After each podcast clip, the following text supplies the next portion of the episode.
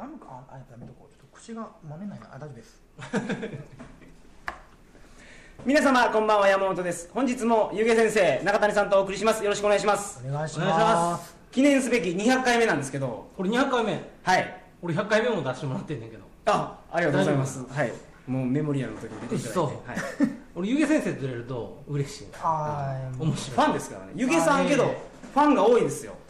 あー。本当にけど私あの当塾池袋でやっておりますけどあの先日国語の先生に逃げられまして 大損害を。えそれは逃げられたってどういうことなんですか？もういや目急にもう急にいなくなってしまって大混乱ということで。ああそう。連絡もなしもうはいもうへこみまくって。なんかそんなことある？電話もつながらない。メールもリターンされてしまうっていう。流しの国語教師を雇ったらしい。流しちゃったの？そう。放浪の国語教師を。まあ。フリーランスをでは立つけどちょっと信用問題があってまさしく信用問題で引っかかったっていう。あこあそうなんや。そんなことあんねやね。あるんですね。それで落ち込んでたんですけど、ん。まあ、僕の持ってるいろんな失敗談を聞くと、うん。元気になってます、それを放送で話せみたいなこと言われてる。んですけどまあいつか機会があれば。あはい、うちょっと1週間落ち込んでたんですけどもう全然大したことないなと思って。あ それに比べたら。僕が受けた損害に比べれば。そうそうや。全然関係ないけど、はい、俺ポッドキャストしてるやんはい、ありがち。にでなそうそう、はい。でしてたらそれ聞いてくれてる人がおってでその人がその俺 T シャツ作ったら T シャツ買ってくれたのね。はいはいはい。でその人が T シャツ届いたよって返事の時に実はそのおすすめのポッドキャストがあるんですよ、って言ってこの放送をしてた鳥かご放送を紹介されて。面白いから聞いてくれとそうそうそう。あの聞いてるんですよって言われたから「いや僕それたまに出てるんですけど」って言ったら「ええ」みたいな話になってでそこであじゃああそうそういう話をしてたらすごい狭いなと思って、はい。であそういえばその中谷っていう人いましたねみたいな。あのテンションが違うから分かりませんでしたって言われてさ メールでな、はい。でそれで最終的にその、まあ、またあの別のうん。あの4人でやってると、まあ、はい。バランス取るから一人でもポッドキャストやろうと思ってるんですよって言ったらじゃあぜひ湯気先生をあのそちらの方に呼んでいただあいてで湯気先生のファンでもあるのよね。あいやいやいでや。もう。僕に言ってきたらいいのに。っていうかその人知ってるんでしょこれ。多分聞いてるよ。あありがとうございます。あの元気にしてください。まあそれどうでもいいんやけどこう、はい。よう見たらこの3人ってなんかちょっとした共通点があるなってその時思った。なんかね今まで出てもらった人の中にのその人の友達が聞いてて、うん。あんないかがわしい放送に出るなって言われた。そんなのも聞きましたけどね、はい、いろいろあるな僕の放送は結構下品ですけど最近あのありがちの方はですね さらに下品度を増してますよね。ちょもうそれはいいよ。はいわかりました。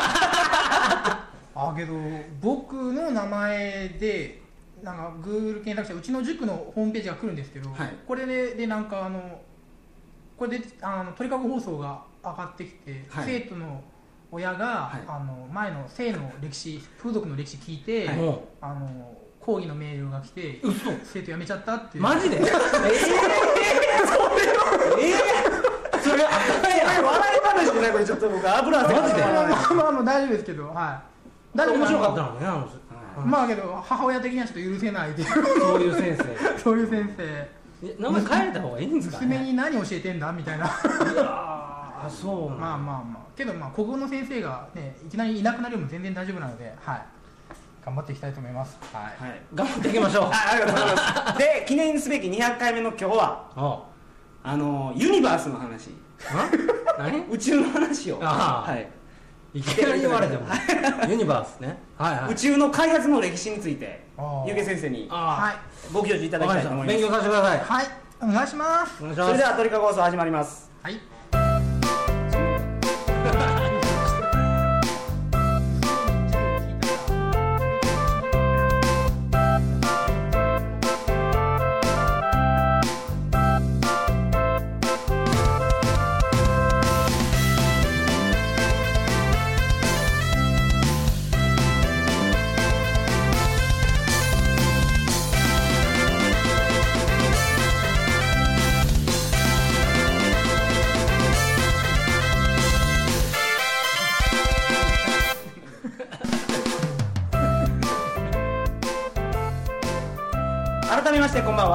2009年11月6日金曜日鳥かご放送第200回をお送りします。番組に関するお問い合わせは info アットマーク tkago.net info アットマーク tkago.net までよろしくお願いします。宇宙開発の話。はい。あじゃお願いします。あぼちぼちはい。あの第一第一次世界大戦が昔あって。ありましたね。はいありましたね。その辺は僕でもあのはうるさいいはい。ですよ。うるさい。で一次大戦終わってドイツ負けちゃったんですよ。はい、はでまあ第一次世界大戦ドイツがすごく強くなって一次大戦起きちゃったんですけど一次大戦終わった後にドイツを弱めようということでうん。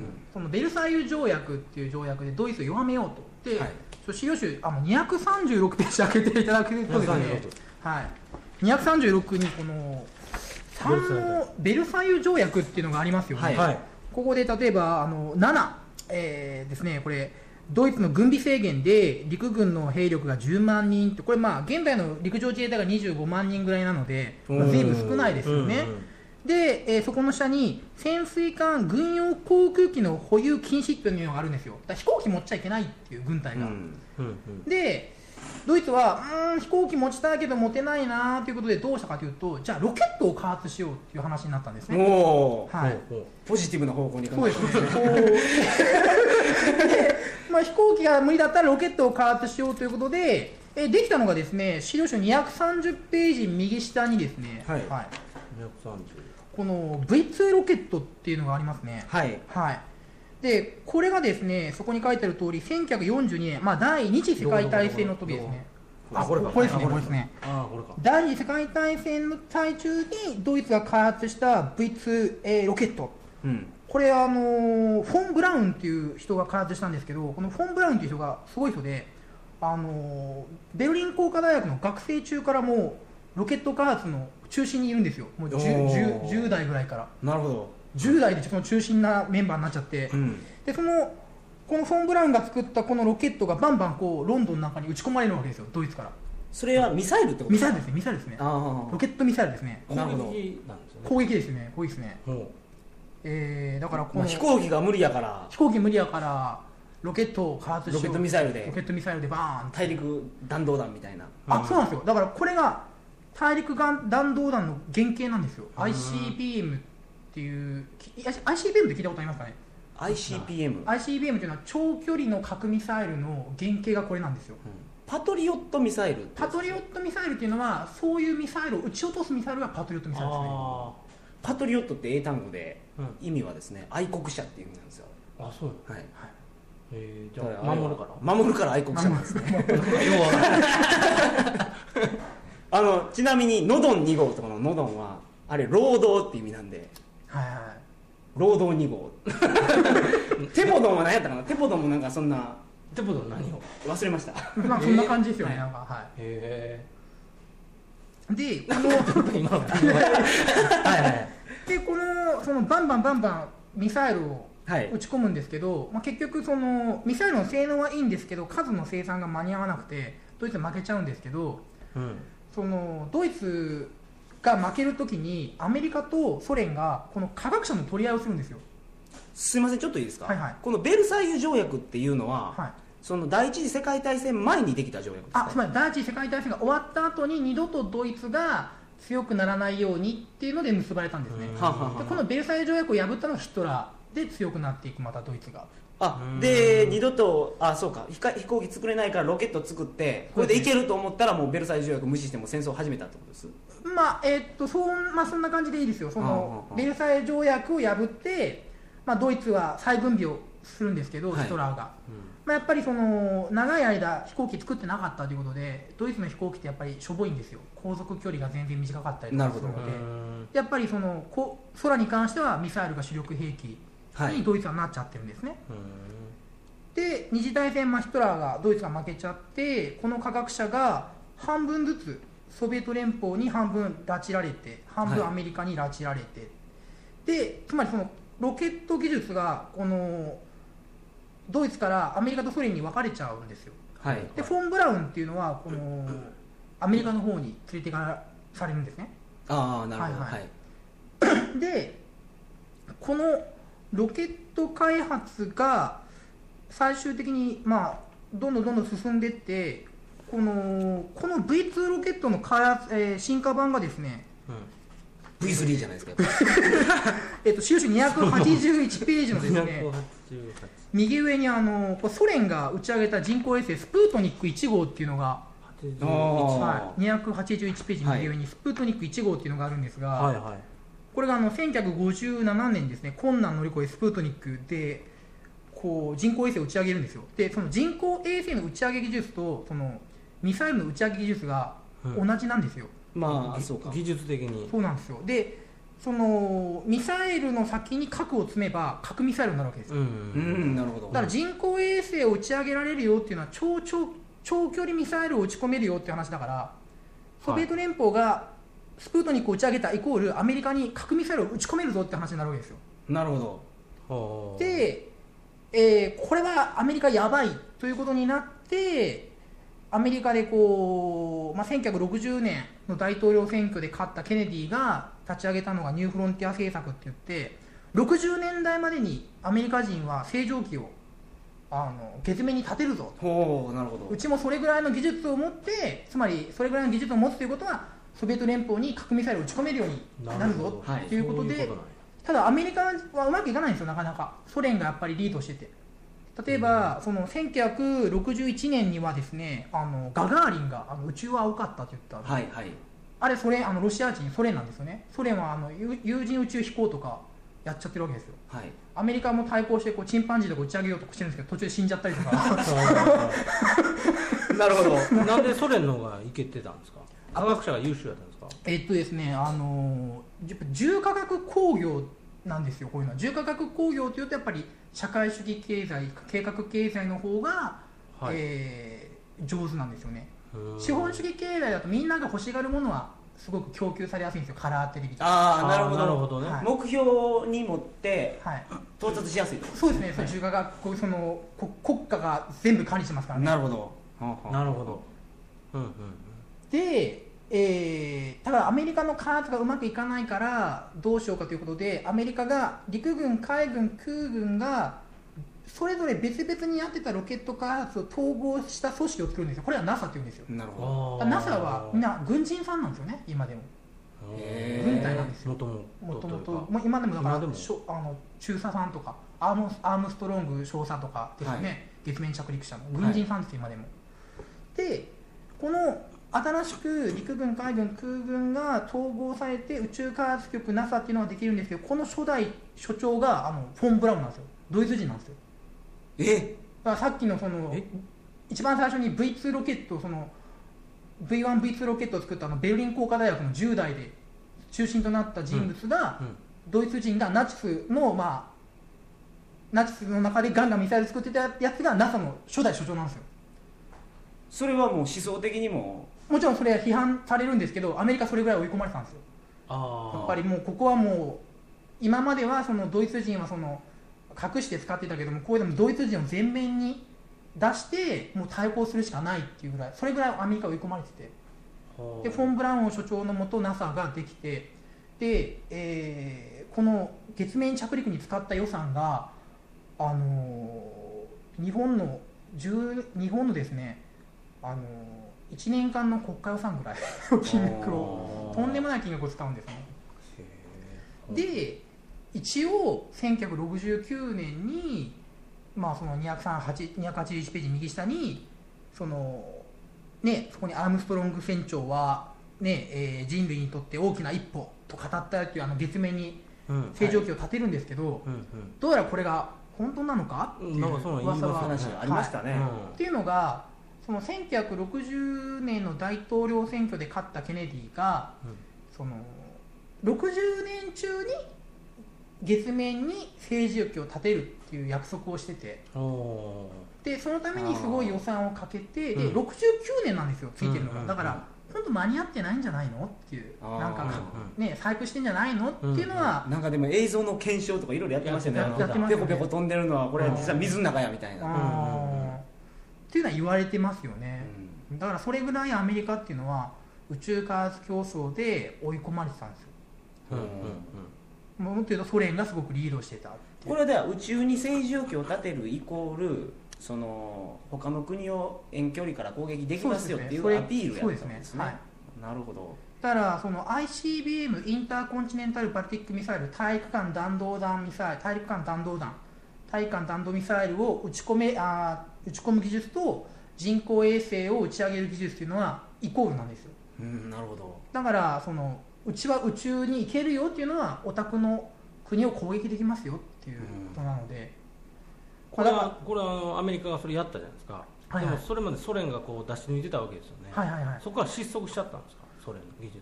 そうですね。で8でその後に80年代にもう一回競争するんですよ。今度は、じゃあ打ち上がったあの核ミサイルを人工衛星からレーザービームで撃ち落とそうというアメリカのスター・ウォーズ計画っていうんですけど。あスター・ウォーズ計画ってスターウォーズ計画そういう名前なんや本当にスター・ウォーズ計画っていうんですよ、え。レーガン政権がその80年代あの強いアメリカを掲げてはい。アメリカとソ連がこうすごい核軍拡競争やっていくんですよ。80年代前半に。うでもうすごい国家予算をかけてはい。で結局その競争に負けてしまったのがソ連でそのもう経済が間に合わないって話になってもう負けましたっていうことでゴルバチョフ登場なんですよ。でこれからアメリカと仲良くします。うちはもう軍拡やりません。オタクの勝ちですっていうのがゴルバチョフの登場でそれからソ連は崩壊してしまうんですよ。その経済的なダメージで。で最終的に勝ったのはアメリカなんですけどここでもうこれでもうアメリカの勝ちだからここで宇宙開発競争終わっちゃうんですよあああそういうこと。それだから予算をもう取らずにあまり宇宙の開発をしなくなった。んですよ。なるほもう少しソ連が頑張ってればあのガンダムの世界ができたできたかもしれない。どなるほどうん。ねだから現在は宇宙開発っていうのはすごくもう進んでないんです、ね、止まっちゃってる。止まっちゃってるんですね。あの今核ミサイルを世界中からなくそうやっていう動きになってるじゃないですか、うんみんなが捨てれば大丈夫っていう、これちょっと危ないと思うんですよ、っていうのが宇宙人が攻めてきた。っ てそこ想定しておくべきでしょでも。宇宙人攻めてきたら核なら勝てるもん。いでも核が今一番威力あるでしょ。うん。とりあえず勝てないにしても、う UFO 一撃一つ落とせばですよね、とか、うん敵の偵察飛行機とか落とせばうんちょっとやばいなこいつらって言って逃げていくかもしれないじゃないですか。まあ、今日友好のために来る来ているかもしれません友好していやもちろん 確認する前に。UFO や言うて撃ったりはしないですよ。なるほど、うん。まあけど今開発止まったって言ってたんですけど始まるんじゃないかって言われてるんですよねまた、うん。っていうのがこの前まあ何年かな？ちょっと数年前に中国があの有人宇宙飛行をやりましたよね。はい。はい。で中国がもうガンガンガンガン人工衛星打ち上げて、うんうん。まあ、やってるので、うん。そのまた始まるんじゃねえかっていうのはありますね。ううん。北朝鮮が開発してたらそれはほっとけへんのじやっぱその軍事的なその脅威が迫ってくると宇宙開発が始まるってことですか？そうです。だからまあもっと言うと宇宙開発っていうのはだから軍事目的以外に実際使えないっていうのがうん。今けどこの間かな？1年ぐらい前に近畿大学が発表してた研究があって今エネルギーっていうのが太陽エネルギーを有効活用しようと。ゃん。でソーラーパネルって発電効率すごい悪いんですよ。今で時点で悪いのに例えば曇ったらさらに悪くなるし、うん。太陽パネルが汚れたらさらに悪くなると。で人工衛星打ち上げて宇宙空間でエネルギーを貯めましょうと電池に、うんうん。まあ、その貯めた衛星から圧縮したエネルギーを地面に叩き落とすと。それがようわからん。そこはわからん何それ？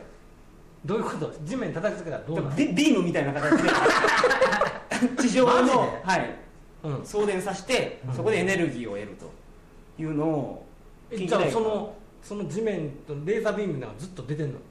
まあ、ずっとことかなんですけども 電池いっぱいになったら？電ビューンって打つんじゃないだですか。宇宙やからずっと電池いっぱいあるまあけど実際問題があって何がまあエネルギー問題があるかというとまず充電電池がないんですよね。その貯められないんですよね基本的に電気は。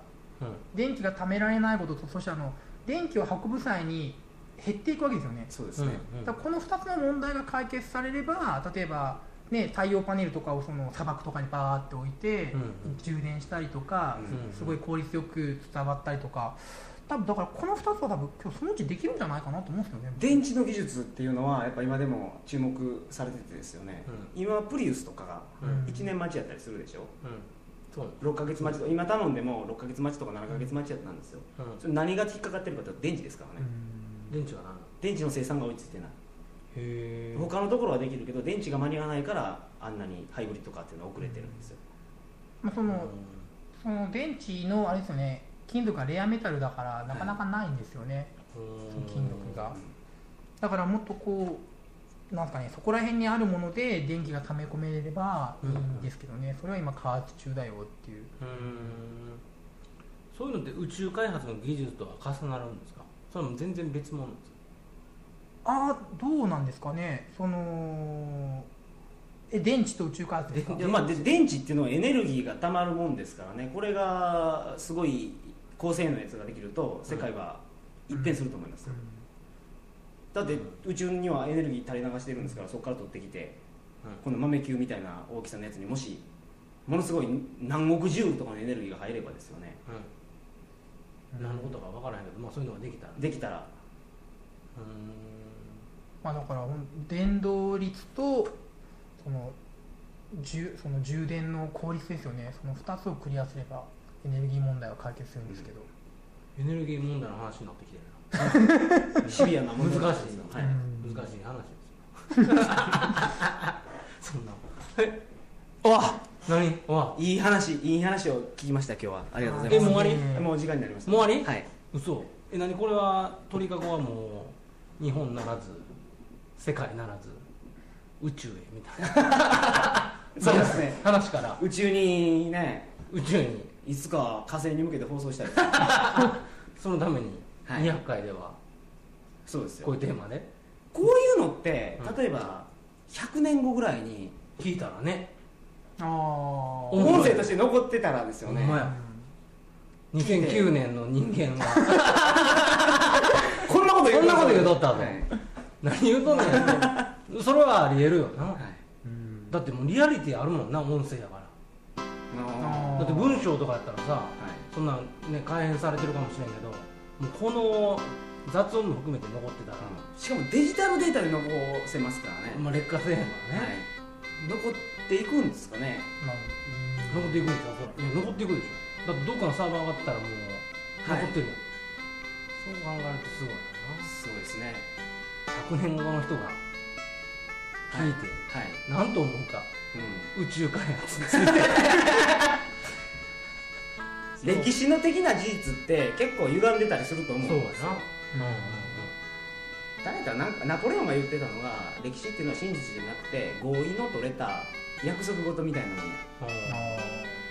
っててだから歴史が語ってるのはその、まあ、例えば日本で僕らが勉強してる歴史と他の国がやってる歴史っていうのは、まあ違う違うじゃないですか、はいはいまあ勝ったやつがね歴史書きますからね、うん。そうですね。うん。今日はこんな感じ？はい。えーっと今日の放送はいかがだったでしょうか？勉強になりました。ありがとうございました。あそれでは皆様おやすみなさいませ。おやすみなさおやいすみ